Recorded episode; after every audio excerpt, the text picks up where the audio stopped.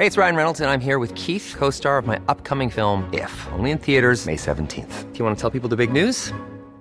All right, I'll do. Sign up now and you'll get unlimited for $15 a month in six months of Paramount Plus Essential Plan on us. Mintmobile.com slash switch. Upfront payment of $45 equivalent to $15 per month. Unlimited over 40 gigabytes per month. Face lower speeds. Videos at 480p. Active Mint customers by 531.24 get six months of Paramount Plus Essential Plan. Auto renews after six months. Offer ends May 31st, 2024. Separate Paramount Plus registration required. Terms and conditions apply if rated PG. Esto es República H, la información más importante de lo que pasa en el interior de la República, con el punto de vista objetivo, claro y dinámico de Blanca Becerril.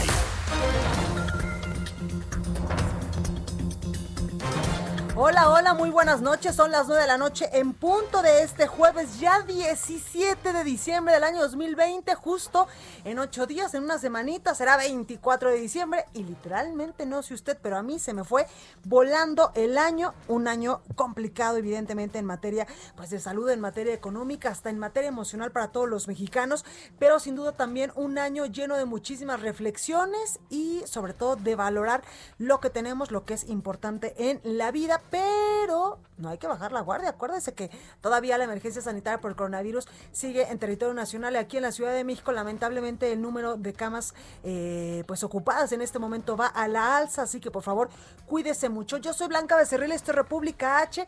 Quédese conmigo que en los próximos minutos le voy a dar toda la información más importante generada hasta el momento para que usted por supuesto esté bien informado esta noche de jueves. ¿Y qué le parece si vamos rápidamente con un resumen de noticias y arrancamos con toda la información? En resumen, al dar a conocer los avances del ensayo de la fase 3 de la vacuna candidata de CanSino, la Secretaría de Asuntos Multilaterales y Derechos Humanos, Marta Delgado, indicó que dicho biológico será terminado y envasado aquí en México. La jefa de gobierno de la Ciudad de México, Claudia Sheinbaum, y el director del Instituto Nacional de Enfermedades Respiratorias, Jorge Salas Hernández, hicieron un llamado a la población para que refuercen los cuidados en su salud durante la, la temporada invernal, principalmente en adultos mayores, niñas, niños y personas con una afección crónica. Ocho entidades de la República Mexicana reportan un incremento de contagios que se traduce en un aumento en las hospitalizaciones de pacientes por coronavirus. En esta situación sigue a la cabeza la Ciudad de México con el 82%, el Estado de México le continúa con 73%, Guanajuato con 68%, Durango con el 61% y Baja California con el 60% de, de ocupación hospitalaria. Ante los niveles de saturación en hospitales privados debido al incremento en la demanda de atención de pacientes con coronavirus, el sector asegurador ha puesto en marcha un plan B a través del programa Hospital en tu casa que garantice la atención médica a sus clientes asegurados desde sus hogares y evitar así la hospitalización con acciones preventivas en pacientes que den positivo. Es inadecuado y peligroso el incremento al salario mínimo general del 15% que impuso la CONASAMI, así lo advirtió el presidente del Consejo Coordinador Empresarial, Carlos Salazar Lomelín, al advertir que este aumento no afectará a las grandes empresas, sino a las micro, pequeñas y medianas empresas. Y analistas económicos consultados por el Banco de México ajustaron ligeramente al alza su estimación de crecimiento económico para el cierre del año al pasar de una contracción del menos 9.10% a una caída del menos 8.99%. Reporte vial.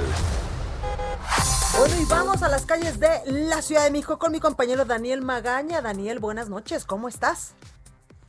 ¿Qué tal, Blanca? Muy buenas noches. Ah, bueno, pues eh, tenemos información. Ah, fíjate que hay movilización ah, pues policíaca en la zona del eje 1 norte y la avenida Ferrocarril de Cintura, luego que pues, fuera trasladada con dos impactos de arma de fuego pues al hospital Valbuena, un presunto delincuente, el cual pues intentó asaltar un vehículo a los tripulantes de un vehículo y cuando fue pues sorprendido desde el interior del auto accionaron un arma de fuego, ya fue pues trasladadas al Hospital Valbuena, pero todavía hay movilización para las personas que utilizan la zona del eje 1 norte para trasladarse hacia la zona de la colonia Guerrero o bien continuar sobre el eje 1 norte también en dirección hacia la zona de la avenida Francisco del Paz Troncoso. Solamente hay que manejar con precaución en esta zona. El reporte. Muy buenas noches. Muchas gracias, Daniel. Regresamos al ratito contigo. continuamos atentos. Gracias, Augusto Atempa. Buenas noches, ¿cómo estás? Construcción de una nueva ciclovía sobre la avenida Medellín y Amores. Es un tramo de aproximadamente dos kilómetros que comprende las alcaldías de Benito Juárez y Cuauhtémoc. Dicho tramo estará emplazado desde Insurgentes hasta el eje 4 Sur Xola. Y este tramo ya inició la colocación de barras confinadoras y pintura verde y blanca, además de que pues esta obra conectará también con el eje 2 y las ciclovías emergentes como la del Insurgente Sur, que ya lleva varios meses y que se inició justamente por la pandemia. Esto sin duda es una muy buena noticia, Blanca, porque pues quienes mueven en la ciudad tienen una alternativa para poder seguir usando su bicicleta y por supuesto manejar con mayor seguridad para no ser embestidos por los automovilistas que eh, pues circulan en otras vías que no están confinadas o que todavía no tienen esta ciclovía. Blanca, te reporte. Pues ahí la información, Augusto, gracias. Seguimos pendientes. Gracias. La nota del día. Bueno, pues comenzamos con toda la información y evidentemente pues es este asunto del coronavirus. Ya le decía yo hace unos eh, momentitos que Ocho entidades de la República Mexicana reportan un incremento de contagios que se traduce en un aumento en la hospitalización de pacientes por COVID-19. En esta situación sigue lamentablemente a la cabeza la Ciudad de México con el 82%.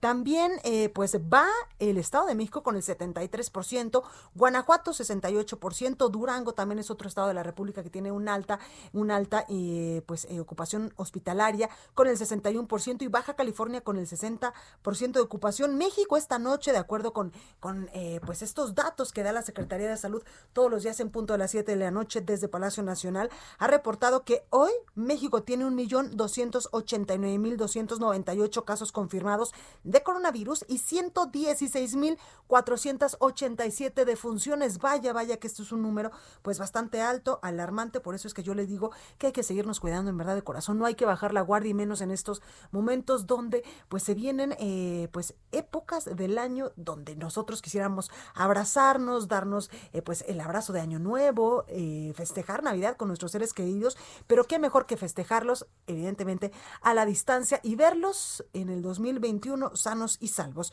Oiga, una trabajadora sanitaria del estado de Alaska sufrió una reacción alérgica a la vacuna contra el coronavirus desarrollada por la farmacéutica Pfizer. ¿Qué le parece si para hablar de este tema, eh, pues le marcamos a Rosa María Wong? Ella es jefa de la subdivisión de investigación clínica de la Facultad de Medicina de la UNAM. Es infectóloga. Doctora, buenas noches, ¿cómo está? ¿Qué tal? Buenas noches. Saludos al auditorio. Gracias. Blanca? Bien, gracias. Oiga, doctora, pues mucho hemos hablado de esta famosa vacuna de Pfizer que pues vendrá a nuestro país y será colocada incluso ya en un plan de vacunación que presentaron las autoridades en materia de salud. El director general del IMSS, de Robledo, también pues así hace referencia a esto. Pero hemos visto eh, que en muchos, en muchos casos, pues ha tenido una reacción alérgica. ¿Por qué es esto, doctora? Pues no es que sean muchos casos, eh, empezaron ya la vacunación en Reino Unido y ahí se presentaron dos casos y ahora se está reportando este caso en Alaska. Esta es una, eh, una reacción que se puede dar no nada más con las vacunas, sino con medicamentos, con comida, con diferentes sustancias que puedan entrar al organismo. Y esto se da, pues aparentemente en personas que tienen bueno, las personas de Inglaterra tenían un historial de alergias severas, de hecho ellos siempre traen consigo eh, adrenalina porque han hecho reacciones severas a otras cosas. Ah, Entonces las personas que tienen alergias severas, eh, pues en el momento que les ponen un material extraño es cuando hacen este esta reacción alérgica. Entonces eh, es posible que sea eh, una reacción alérgica porque se está introduciendo un, material extraño al cuerpo. Claro, doctora, en ese sentido, entonces aquellas personas que son alérgicas normalmente a ciertos medicamentos eh, podrían, eh, pues, no ser candidatas a la vacuna de Pfizer. Pues de hecho esa es una de las recomendaciones de la compañía, que personas que tengan historia de alergias severas, por lo pronto no se pongan esta vacuna.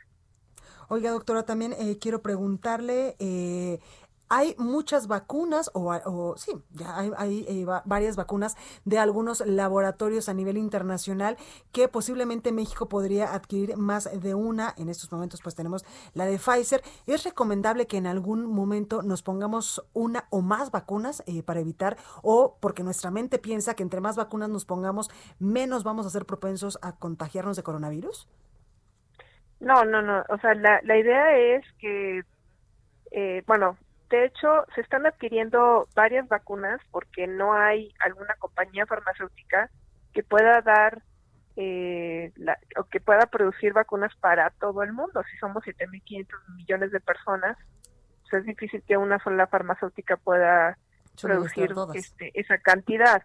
Entonces, lo que están haciendo es que están tratando de asegurar diferentes varios millones con diferentes compañías pero pues todavía no tenemos los resultados de los estudios que, que han salido. La única, las únicas que ya reportaron la eficacia vacunal de la fase 3 son la de Moderna y la de Pfizer. Y bueno, pues atrás viene la, la vacuna rusa y la vacuna, este, la, la de Inglaterra, la, la de Oxford. Claro. Entonces, pero hay muchas más que se están haciendo ahorita, que están en fase 2 o en fase 3 y que probablemente el año que viene pues ya tengamos los resultados de en la fase 3 si son efectivas o no y eso nos dará una mayor eh, oportunidad y una cartera de vacunas más amplia para poder comprar diferentes eh, vacunas que estén disponibles para poderla aplicar a la población. Claro. Doctora, sabemos, por ejemplo, el tiempo de inmunidad que nos podría dar eh, cierta vacuna. Me refiero a que, por ejemplo, pues cada año en nuestro país nos vacunamos, por ejemplo, contra la influenza. Yo me imagino que en algún momento usted eh, tendrá mejores datos. Si, por ejemplo, en el 2021 me pongo la de Pfizer, en el 2022 eh, podría ponerme de, de, otro laboratorio, pero esta vacunación tendría que ser pues de manera consecutiva o sería, por ejemplo, una o dos dosis y ya estaríamos inmune durante mucho tiempo, como pasa, por ejemplo, con la vacuna del, del sarampión o, o, de otro tipo de afecciones que los mexicanos, eh, pues siempre desde chiquitos no las ponemos. Bueno, los esquemas de las vacunas punteras hasta, hasta el momento son dos dosis. De todas las vacunas de COVID que han reportado más del 90% de efectividad vacunal, son dos, se tiene que poner dos dosis eh, con intervalos de 21 días en el caso de Pfizer o de 28 días o un mes en el caso de las demás. Eh, ¿Cuánto dura la inmunidad? Pues nadie lo sabe. O sea, realmente apenas tenemos un año con el virus, apenas tenemos eh, unas semanas con la vacuna y la, el único reporte que, que, del cual tengo yo conocimiento por lo pronto es la vacuna de Moderna que los los eh, pues todos los sujetos que se pusieron la vacuna en la fase 1 los han estado siguiendo a lo largo del tiempo y ya reportaron que por lo menos después de tres meses que se aplicaron la vacuna, si tienen un nivel de anticuerpos adecuado que se ha mantenido durante el tiempo. Pero pues es lo más que llevamos de, de, de este seguimiento a largo plazo para saber si dura seis meses o un año, dos años, pues tenemos que esperar seis meses, un año, dos años, a ver si dura, ¿no? Y bueno, lo que van a hacer las farmacéuticas es todos los estudios clínicos que empezaron desde abril, mayo, junio, julio, pues van a todos esos sujetos les van a estar tomando muestras de sangre para ver si todavía tienen anticuerpos y cuánto tiempo dura la inmunidad. Claro. Doctora, por último quiero eh, preguntarle si a mí ya me dio coronavirus, ¿es necesario que me vacune? ¿Podría vacunarme?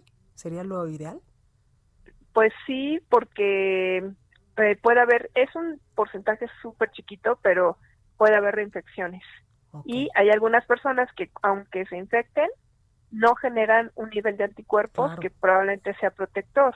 Entonces, eh, por lo menos esta vacuna de Pfizer sí recomiendan que se aplique aun cuando ya haya dado corona COVID-19. Pues ahí lo tenemos, Rosa María Guang, jefa de la Subdivisión de Investigación Clínica de la Facultad de Medicina de la UNAM. Gracias por esta comunicación.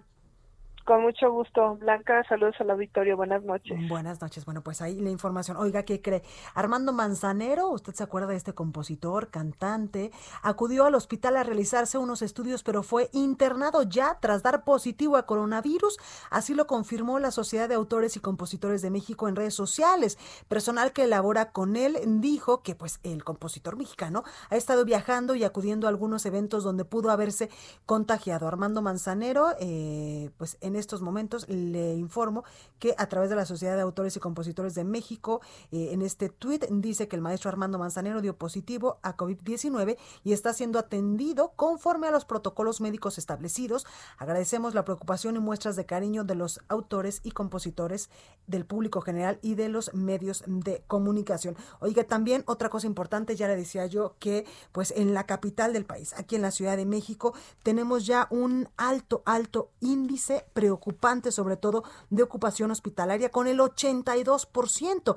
Y al respecto, a través de su cuenta de Twitter, la jefa Fabiana, Fabiana Cepeda, titular de la División de Programas de Enfermería del Instituto Mexicano del Seguro Social, advirtió que los hospitales están al borde del colapso por coronavirus. Dice a través de su cuenta de Twitter, se los digo de corazón, estamos al borde del colapso. Los trabajadores de la salud también estamos agotados, pero es nuestro deber seguirlos cuidando. Estamos entregando nuestro máximo esfuerzo. La jefa Fabiana, como también se le conoce, se sumó a los llamados de las autoridades a no salir de casa si no es necesario. Dice también, tú que tienes la opción, por favor, no salgas. Y es que precisamente, eh, pues, eh, han dicho las autoridades en materia de salud que el personal médico en estos momentos, después de tantos y tantos meses de atender la emergencia sanitaria, literalmente son humanos y ya, ya están agotados de, eh, pues, estas jornadas extenuantes, estas jornadas súper intensas en los hospitales para, pues, tratar de salvar la vida de todos los mexicanos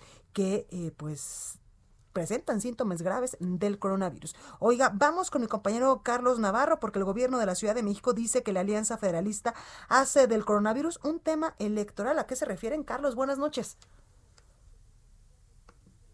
el auditorio y bien, la Alianza Federalista integrada por 10 estados de la República Mexicana quiere hacer del COVID un tema electoral, afirmó la jefa de gobierno de la Ciudad de México, Claudia Sheinbaum. En respuesta a los señalamientos de este grupo, la mandataria calificó como poco ética su intención durante su videoconferencia de prensa celebrada hoy. Escuchemos. Es increíble que quieran hacer del tema del COVID un asunto electoral. me parece que es eh, muy poco ético querer de hacer del tema del COVID que ha provocado pues tanto sufrimiento y tantos problemas en todo el país eh, un tema electoral. O sea, en realidad están politiz no politizando, están haciendo un uso electoral de este tema y no, no es correcto. La jefa de gobierno explicó que desde las distintas áreas del gobierno federal se ha trazado una ruta para atender el tema de vacunación contra la COVID-19 y es que también la mandataria llamó a los habitantes de los estados de Aguascalientes, Coahuila, Colima, Chihuahua, Durango, Guanajuato, Jalisco, Michoacán, Nuevo León y Tamaulipas, mismos integrados por la Alianza Federalista, a no preocuparse. Escuchemos. Pues que no se preocupen los habitantes de estos estados porque claro que le va a llegar la vacuna al igual que va a llegar a la Ciudad de México en una manera en donde se ha definido a través de distintos criterios, empezando por los más vulnerables. Obviamente, primero serán vacunados, como lo ha explicado el Gobierno de México, los trabajadores de la salud y trabajadoras de la salud, y después vendrán los distintos grupos vulnerables en ese intercambio de declaraciones que se ha hecho entre el presidente Andrés Manuel López Obrador y la Alianza Federalista, ahora se suma la mandataria capitalina Claudia Sheinbaum a calificar su intención como con tintes electorales. Blanca, la información que te tengo. Gracias, Carlos. Hasta luego, buenas noches. Gracias. Y el gobernador de Nuevo León lo volvió a hacer. El gobernador Jaime Rodríguez Calderón afirmó que si la gente pues no hace posada o fiestas de Navidad, Cristo, Dios nuestro Señor, no se va a enojar. Cristo nos quiere vivos, dice, a salvo, quiere que sigamos siendo padres o madres de familia, hijos o hermanos, pero si la sociedad no entiende esto, pues ¿cómo vamos a decirle a la gente que se tiene que cuidar, que los necesitamos con salud? Dijo el mandatario estatal, así que ojo, dice el bronco, que Diosito no se va a enojar si no hacemos posadas y si no celebramos la Navidad porque nos quiere vivos. Oiga, vamos con mi compañero José Ríos porque eh, nos tiene información de la Alianza Federalista de estos 10 gobernadores que ya respondieron a, pues, a, lo que decían el día de ayer. José Ríos, buenas noches, ¿cómo estás? ¿Qué tal, Blanca? Buenas noches, te saludo a ti y al auditorio que nos escucha por el Heraldo Radio. Pues bueno, como en respuesta de lo que comentaba mi compañero Carlos Navarro, pues la Alianza Federalista ya le respondió a la jefa de gobierno, Claudia Sheinbaum Pardo, donde pues apuntan que es evidente que pretende desviar la atención no solo acerca de la urgencia de la coordinación, el almacenamiento y la logística que se requiere para todos los habitantes que cuenten con la vacuna ante el COVID-19. Asimismo, pues bueno, en, una, en un desplegado publicado este jueves, eh, los gobernadores aliancistas apuntaron que desde que se declaró la emergencia, ellos han asumido su responsabilidad sin mezquindad, sesgos ideológicos o políticos. En, la, en el posicionamiento, pues bueno, ellos apuntaron que debe de quedar claro, su único interés es el que los mexicanos de todas las entidades tengan acceso a la vacuna de manera oportuna, con transparencia y en coordinación con el gobierno federal, como lo indicaron ayer mientras enviaban la carta al presidente Andrés Manuel López Obrador sobre, pues bueno, esta repartición de la vacuna. Por último, Blanca, pues bueno, la Alianza Federalista reiteró que dada la gravedad de la pandemia por el coronavirus, hoy más que nunca son los tres órdenes de gobierno que deben de trabajar en conjunto por la salud y la economía de todas las familias mexicanas. Ese es el informe que te tengo, Blanca. Gracias, José. Seguimos pendientes. Buenas noches. Gracias. Y la Secretaría de Relaciones Exteriores suspendió la emisión de pasaportes aquí en la Ciudad de México por la alerta de coronavirus. París Alejandro nos tiene la información. París, ¿cómo estás? Buenas noches, Blanca, amigas, amigos del Heraldo. Así es, y es que por la alerta de COVID-19 en la Ciudad de México, la Secretaría de Relaciones Exteriores suspendió el servicio de emisión de pasaportes en todas sus delegaciones ubicadas en la capital del país. Desde el sábado 19 de diciembre y hasta que las disposiciones sanitarias del gobierno capitalino lo consideren pertinentes, las 10 delegaciones de, la, de Relaciones Exteriores van a permanecer cerradas. La Cancillería explicó que la medida busca salvaguardar el bienestar tanto de los usuarios como de los servidores públicos en la temporada de mayor riesgo de contagio de COVID-19 en la capital del país. Lamentó los inconvenientes causados por la suspensión temporal de sus actividades. También puso a disposición el correo electrónico supervisión gb para la atención única de emergencias acreditadas por razones de salud académicas, laborales o de reunificación familiar. También indicó que el pago de los derechos efectuados para el trámite de pasaporte tiene una vigencia de cinco años a partir de la de la fecha de pago. También dijo que eh, pidió estar alerta ante fraudes electrónicos y por internet, ya que la Cancillería este, tiene únicamente la página para realizar la cita y no pidió no hacer depósitos a cuentas personales ni a tiendas de conveniencia para obtener una cita para realizar este trámite y pidió estar eh, informados, eh, alertas sobre la apertura paulatina de citas para solicitudes de pasaportes cuando termine el riesgo en la Ciudad de México. Es la información que les tengo, Blanca. Muchísimas gracias, Paris. Buenas noches. Gracias. Gerardo Suárez, reportero del Heraldo, nos tiene más información porque Cuba envió a México 500 médicos para apoyar en el, en el combate al coronavirus. Gerardo, ¿cómo estás? Hola Blanca, muy bien, muy buenas noches. Cuba envió este jueves un grupo de 500 trabajadores de la salud a México con el objetivo de apoyar en la emergencia por COVID-19 que se vive en la Ciudad de México.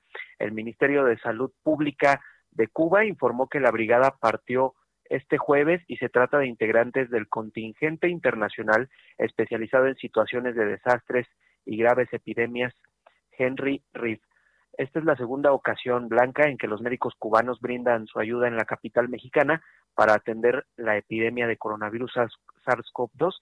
La primera ocasión fue eh, en esta oleada que vivimos a principio de año, entre mayo y agosto aproximadamente. Para esa ocasión se habían enviado 585 trabajadores de la salud a través de un convenio que realizó el gobierno capitalino y el Instituto de Salud para el Bienestar, el INSABI, por un monto de 135 millones de pesos y estos trabajadores de la salud de Cuba eh, laboraron en diversos hospitales de los servicios de salud capitalinos. Eh, también recordar que apenas antier la jefa de gobierno capitalina, Claudia Sheinbaum, había confirmado que solicitó de nuevo el apoyo de los trabajadores de la salud de Cuba. Y bueno, estos eh, trabajadores eh, fueron más de 800 si hablamos eh, no solo de la Ciudad de México, sino de diversas ciudades en el país. En total fueron 800 colaboradores de ese país que acudieron en meses previos. Este es el reporte, Blanca. Pues ahí lo tenemos. Muchísimas gracias, Gerardo. Buenas noches.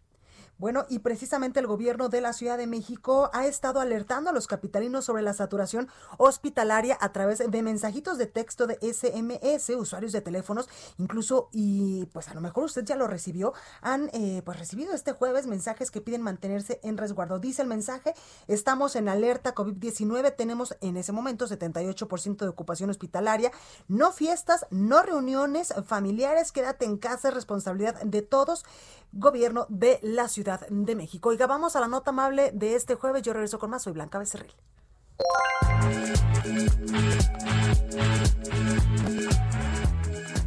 Vamos con la nota amable de hoy y es que la plataforma Zoom eliminará de forma temporal el límite de 40 minutos para hacer videollamadas en cuentas gratuitas. Así, los usuarios podrán contactar con familiares y amigos en las fiestas decembrinas en todo el mundo. Las videollamadas que los usuarios realicen con las cuentas gratuitas de Zoom en Nochebuena, Navidad, Nochevieja y Año Nuevo, además del último día de Caguanza, no se cortarán una vez alcanzados los 40 minutos. Zoom aseguró que se trata de una muestra de aprecio para los usuarios de la plataforma durante un tiempo extraordinario. Se lee en la publicación en su blog oficial para poder contar. Continúa escuchando a Blanca Becerril con la información más importante de la República en República H. Regresamos. Estamos de regreso con la información más importante de la República en República H con Blanca Becerril, transmitiendo en Heraldo Radio. En resumen, México acumula 1.289.298 casos confirmados de coronavirus y 116.487 defunciones. La Sociedad de Autores y Compositores de México informó que Armando Manzanero se encuentra hospitalizado por coronavirus. A partir del próximo sábado 19 de diciembre y hasta, que las disposiciones sanitarias emitidas por el gobierno de la Ciudad de México lo consideren pertinente, la Cancillería anunció que el servicio de emisión de pasaportes quedará temporalmente suspendido en todas sus delegaciones ubicadas aquí en la Ciudad de México. La jefa de gobierno de la Ciudad de México, Claudia Sheinbaum, anunció la salida de Arturo Medina como subsecretario de gobierno capitalino, quien se integrará al equipo de Rosa Isela Rodríguez, recién nombrada secretaria de Seguridad Pública. La Comisión Ambiental de la Megalópolis dio a conocer que en esta temporada aumenta la posibilidad de que ocurran contingencias atmosféricas en el Valle de México e hizo un llamado a las personas para evitar quemar cohetes y fuegos pirotécnicos, no encender fogatas ni quemar llantas o basura. De acuerdo con el ranking mundial de universidades QS, la UNAM se consolida como una de las 100 mejores universidades en el planeta y la segunda mejor en Latinoamérica, solo detrás de la Universidad de Sao Paulo. Bueno, y vamos a más información porque se suman empresarios a la campaña para quedarse en casa. Manuel Durán nos tiene los detalles. Manuel, ¿cómo estás?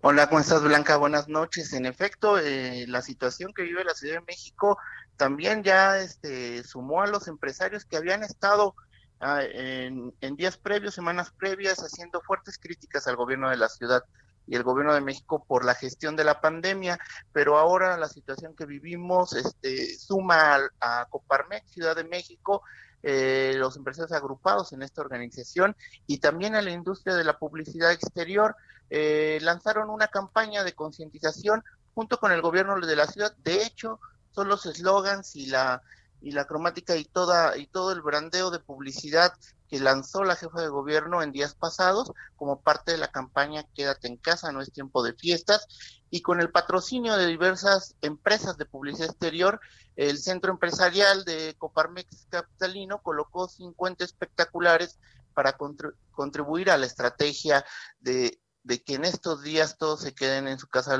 el, mayor tiempo posible. Eh, en ese sentido, los espectáculos fueron colocados en las principales avenidas.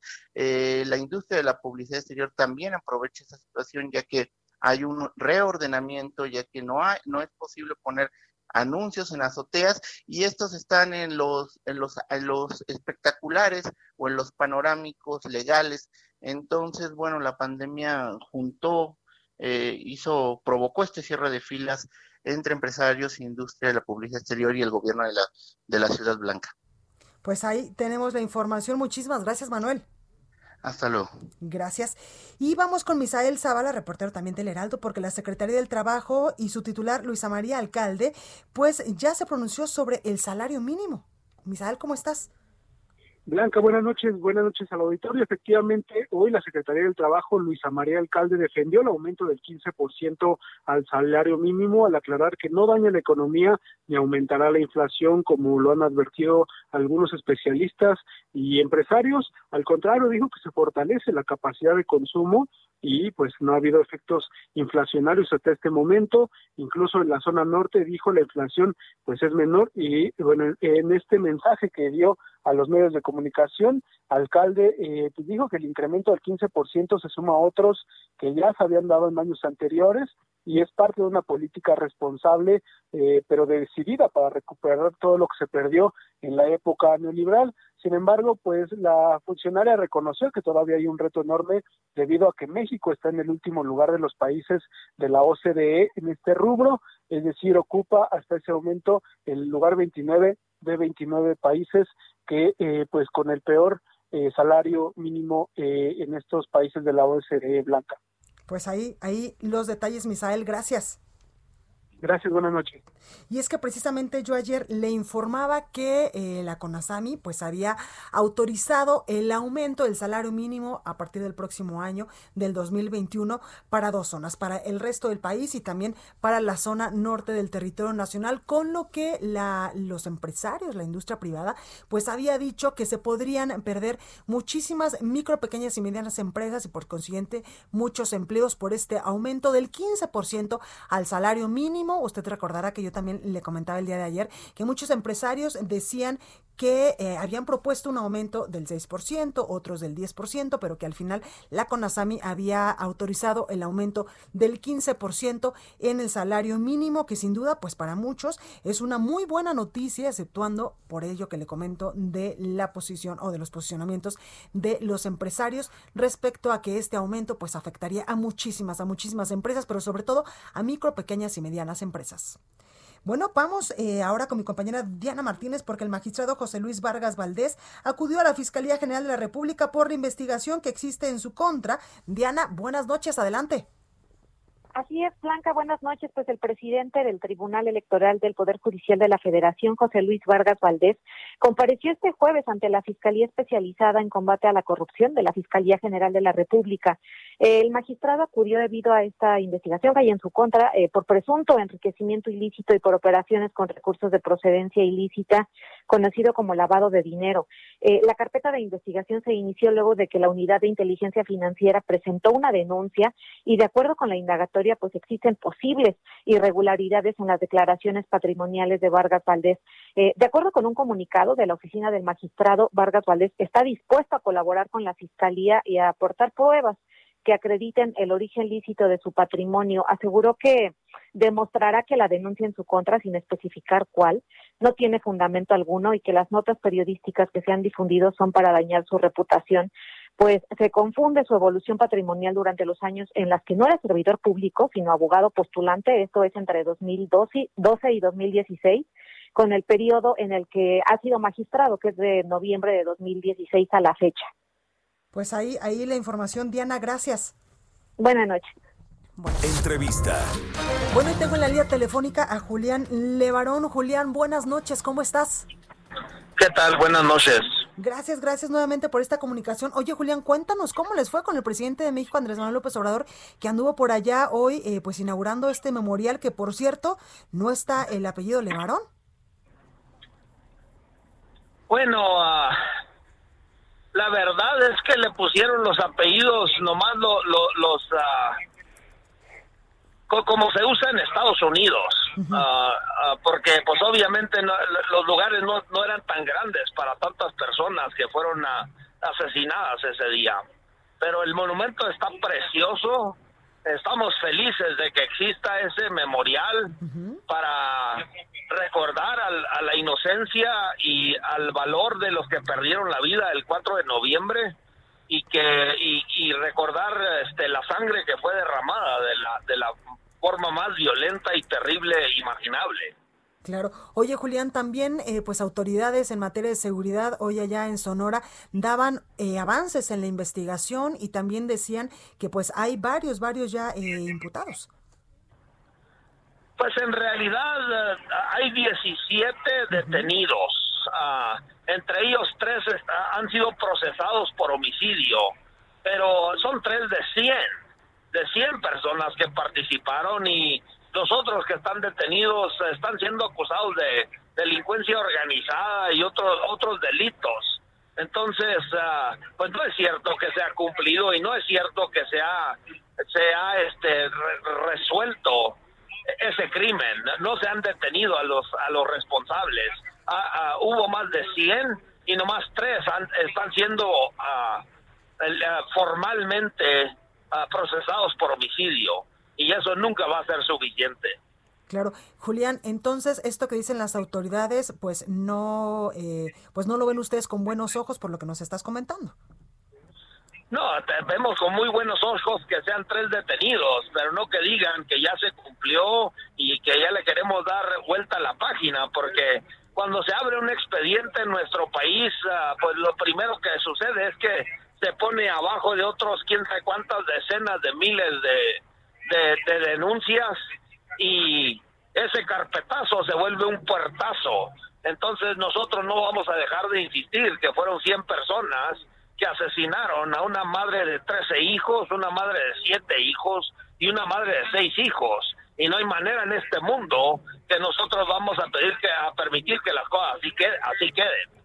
Claro. Oye, Julián, eh, ¿en qué quedaron ya al final con el presidente Andrés Manuel López Obrador, con las autoridades en materia de seguridad? ¿Qué es lo que sigue en estas investigaciones para dar, pues, con los autores reales de esta masacre? Pues en realidad ellos están haciendo una labor importante de investigación, pero tenemos tan colapsadas las instituciones, porque una cosa es que detengan a un delincuente, que ellos sepan y que todo el mundo sepa que participó en un delito, en un crimen, y otra cosa muy diferente es que el Poder Judicial haga su jale y, y- y sean ah, realmente castigados. Entonces, ah, eh, eso es mucho más difícil. Claro, pues ahí, ahí lo tenemos. Julián Levarón, muchísimas gracias por esta comunicación nuevamente. Claro, Dios le bendiga. Buenas noches. Gracias, gracias. Bueno, pues ahí, ahí la información. Oiga, ¿qué le parece si hoy es jueves? Vamos con mi compañera Melisa Moreno con las recomendaciones culturales para esta semana. Melisa, adelante. Agenda Capital, exposiciones, museos, teatro. Aquí está la agenda cultural de la capital.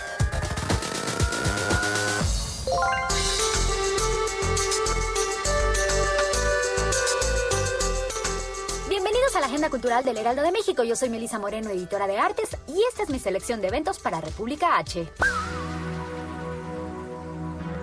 En la vida hay quienes tienen facilidad para cocinar, cantar o hablar otra lengua, aunque también existen los que queman hasta el agua, los que desafinan incluso cuando tararean o los que a pesar de poner todo su esfuerzo y dinero no logran aprender otro idioma. Lucy Gutiérrez, la ilustradora estrella de publicaciones como The New Yorker y The New York Times, tenía el mismo problema y a pesar de tomar cursos de verano, contratar a todos los profesores disponibles o viajar hasta el corazón de la mismísima Gran Manzana para aprender in situ, todo parecía cada vez más confuso. Así que comenzó a dibujar sus lecciones para recordarlas con facilidad.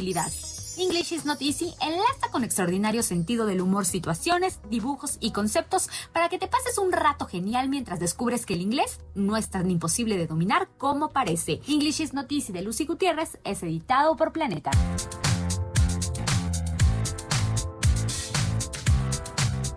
Navidad está a la vuelta de la esquina y con ella una de las tradiciones de la época, el ballet clásico El Cascanueces, que este año podrá disfrutarse vía streaming. El cuento de A.T.A. Hoffman, escrito en 1816 y que es la base de este ballet, narra las aventuras de Clara durante las fiestas decembrinas y nos envuelve en un universo de ratones gigantes, soldaditos de plomo, arlequines y un hada de azúcar. La coreografía será ejecutada por la Compañía Nacional de Danza y es la original de Marius Petipa y Lev Ivanov, mientras que la música, compuesta por Tchaikovsky, será ejecutada por la Orquesta Sinfónica de Yucatán. Disfruta del Cascanueces este sábado 19 de diciembre a las 18 horas a través del Facebook del municipio de Tlanepantla de Vaz.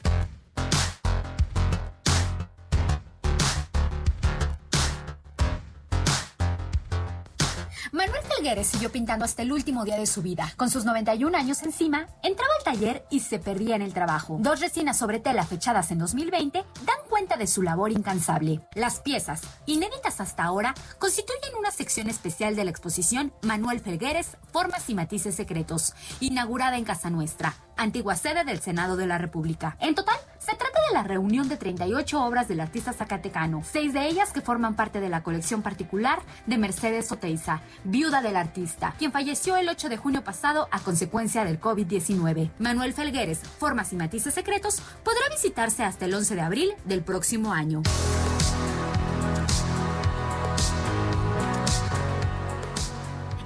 Agenda Cultural del Heraldo de México. Yo soy Melisa Moreno y me encuentras en arroba melisototota. Nos escuchamos la siguiente semana.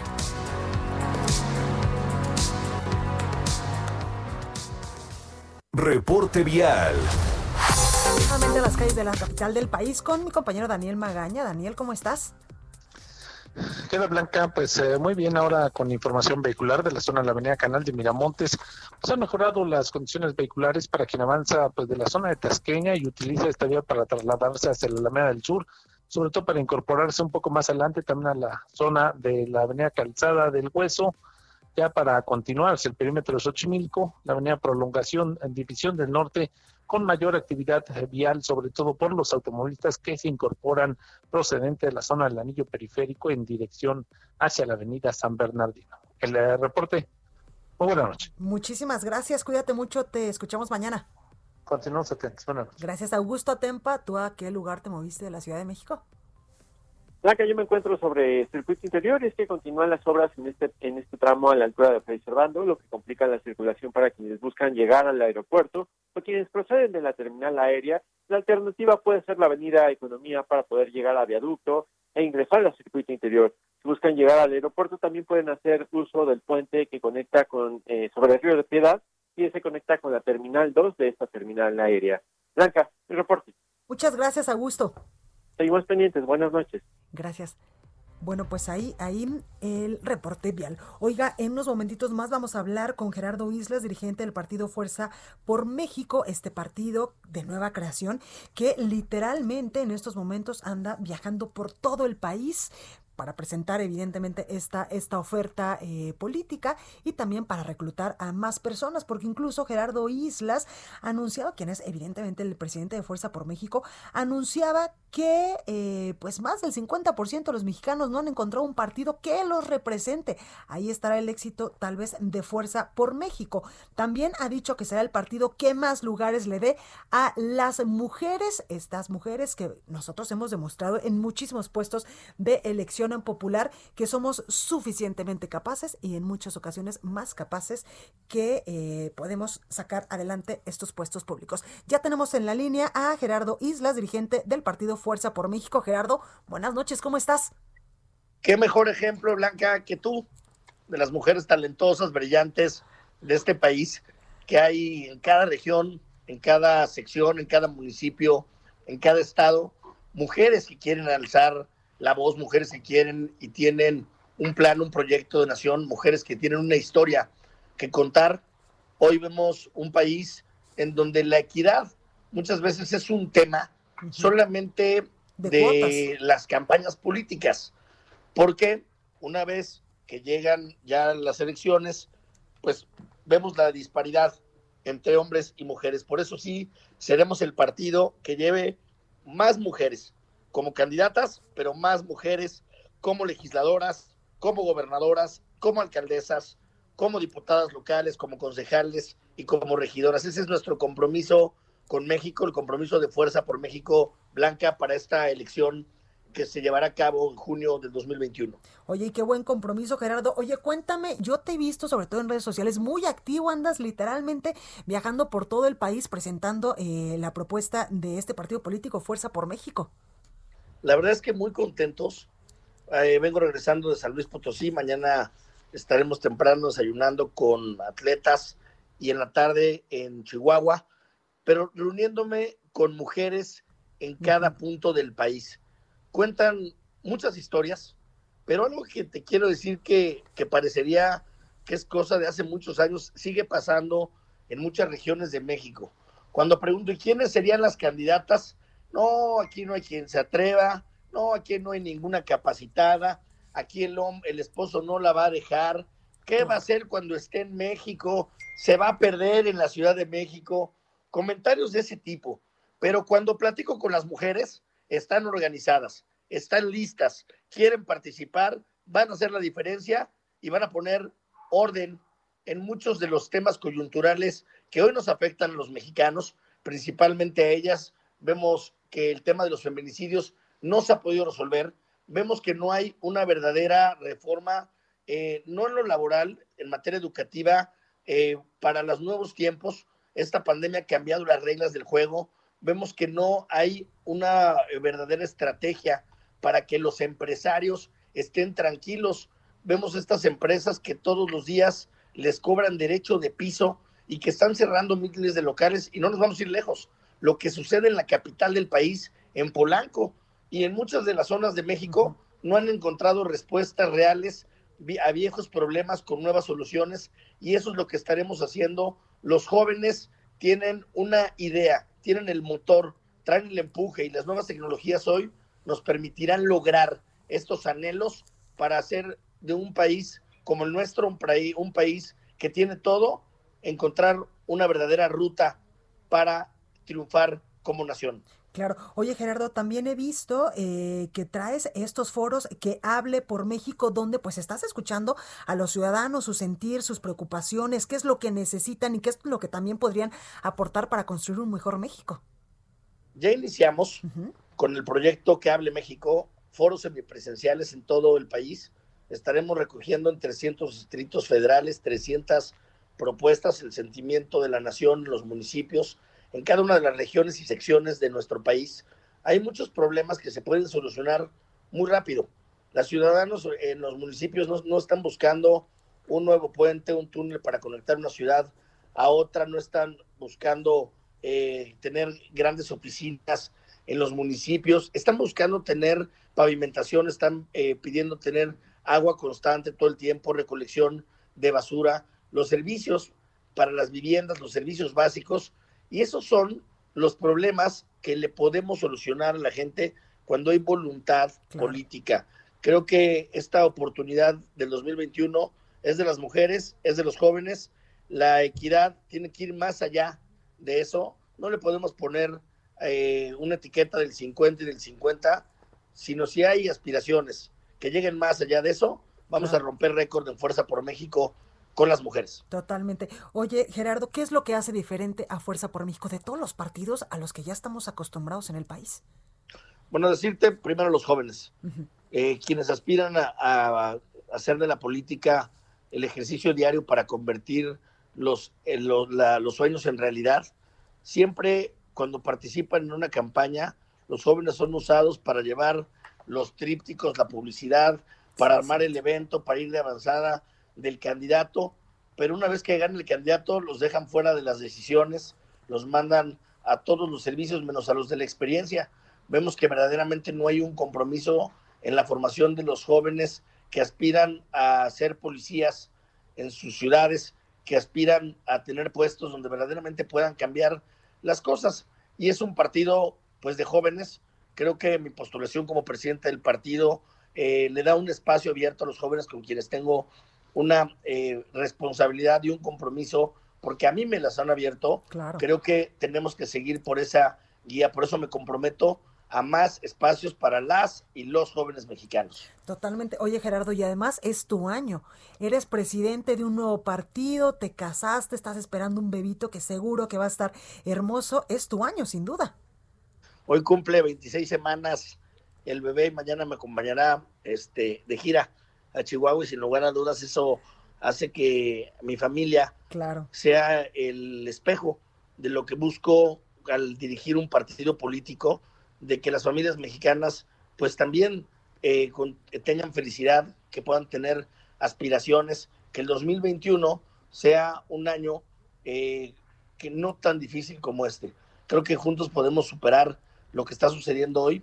Es terrible encontrar en el día a día muertes, encontrar que el COVID va no avanzando, sino arrasando, y que tenemos que como partidos políticos ser muy responsables en las decisiones que tomemos, no para las próximas elecciones, sino para las próximas generaciones. Querida Blanca, gracias por recordarme lo que ha sucedido este año en mi vida. Totalmente, Gerardo. Y además, eh, el tener un bebé, el tener eh, pues una mujer hermosa que tienes a tu lado, o sea, sin duda te cambia la visión de qué es lo que quieres. Tú lo has dicho muy bien, no solamente para el 2021, para el 2024, sino para dejarle un mejor país a nuestros hijos. Claro, nosotros somos los, los responsables, somos los arquitectos del destino de muchos y de miles de millones de mexicanos.